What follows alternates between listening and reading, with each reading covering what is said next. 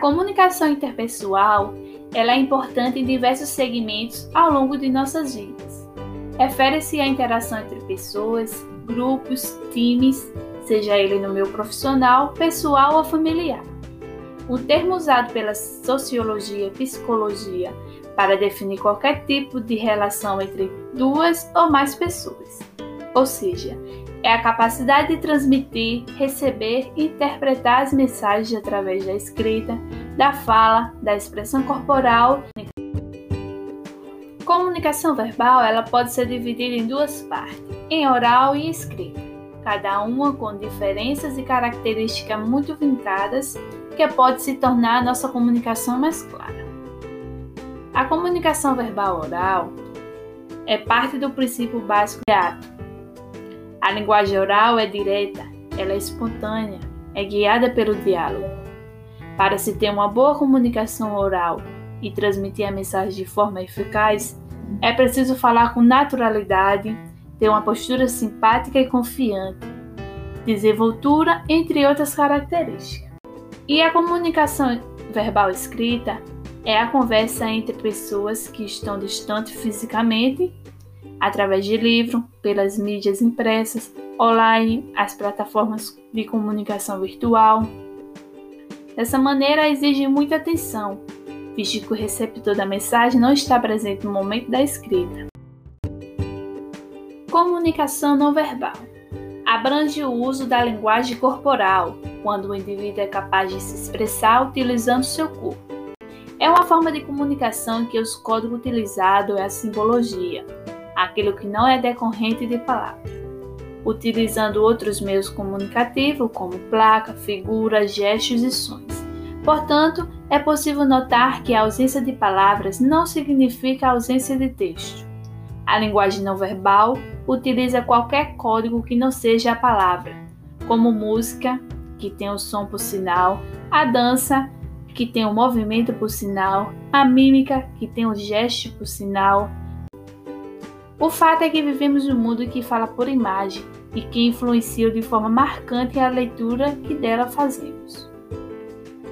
Todas são necessárias, são interligadas, têm que funcionar instantaneamente para que haja progresso no desenvolvimento e realização das atividades desempenhadas.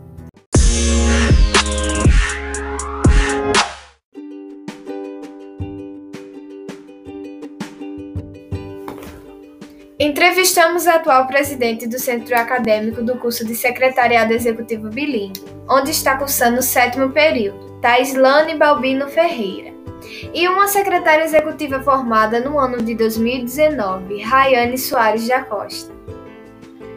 Taislane, o relacionamento interpessoal é de suma importância para um bom desenvolvimento do ambiente, seja ela no trabalho ou escolar influenciando até mesmo em uma melhor eficiência e produção naquele local. Você sempre teve facilidade na comunicação ou encontrou obstáculo nesse tempo de estudante na UFPB? Quando iniciei a graduação, eu tinha bastante dificuldade de comunicação. As dificuldades vinham da timidez, do medo e da dificuldade de saber me expressar de modo objetivo. Ao longo do tempo, eu fui me desenvolvendo e superando esses obstáculos. Acredito que o que me ajudou foram os conhecimentos adquiridos nas disciplinas, as apresentações de seminário, a participação em projetos de extensão, o trabalho em grupo e principalmente a experiência de ser cerimonialista. A superação de falar em público em um auditório para vários estudantes e professores me fez perceber que é possível superar a timidez e o medo de se comunicar. É absolutamente essencial que os membros de um grupo se comuniquem de maneira eficaz com os outros. O que você acha da comunicação interpessoal dentro das organizações? Organizações dependem de vários fatores, tanto de aspectos individuais como também da cultura organizacional. Uma organização que estimula boa comunicação entre os funcionários é essencial. Os colaboradores também precisam estarem dispostos ter uma boa comunicação nos grupos de trabalho. Quando se tem uma boa comunicação interpessoal, o trabalho funciona de maneira muito melhor, proporcionando maior produtividade e diminui os ruídos comunicacionais e conflitos internos. Rayane, Como fazer com que o relacionamento interpessoal no ambiente de trabalho seja o melhor possível? É, em uma organização, existem diferentes pessoas com diferentes personalidades, diferentes pensamentos, é, diferentes situações do cotidiano do ambiente de trabalho. Então, quando você não, não consegue se colocar no lugar do outro para tentar entender ou quando você não se une para resolver os conflitos, então não tem como nada sair bem sucedido. É, então, para que haja uma, um bom relacionamento, é sempre necessário que cada um possa utilizar da, da empatia e de se colocar no, no lugar do outro. O que você acha da comunicação interpessoal dentro das organizações? ela é fundamental. É, sem uma boa comunicação entre a equipe, é, nada vai funcionar dentro de uma organização. Até porque um, em uma organização é impossível existir apenas uma pessoa. Então, quando não se tem uma boa, uma boa relação, uma boa comunicação, uma boa convivência, a organização ela não vai fluir.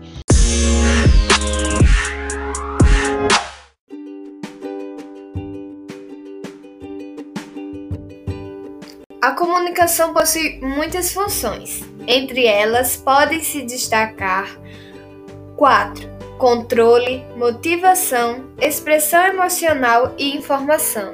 O controle atua no comportamento das pessoas de diversas maneiras. As organizações possuem hierarquias e orientações formais que devem ser seguidas pelos funcionários esclarecer as obrigações, implantar normas e estabelecer autoridades e responsabilidades.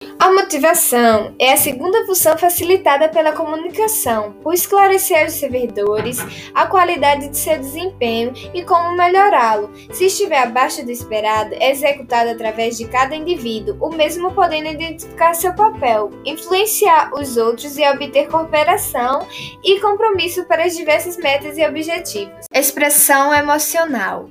As pessoas sentem necessidades de se expressar, seja quando tiver feliz, triste, frustrado ou decepcionado. Em qualquer ambiente profissional, a comunicação deve ser bem clara e confortante.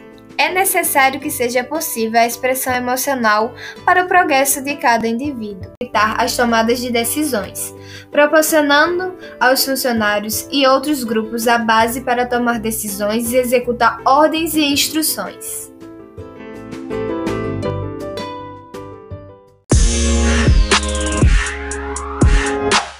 Que fazer para aprimorar a comunicação interpessoal? Conhecer e administrar suas fraquezas, saber ouvir e escutar, passar confiança, ter domínio do conteúdo, entender as necessidades de quem escuta, passar informações claras e completas. Então, pessoal, esse foi o podcast de hoje. Esperamos que gostem e até o próximo. Bye!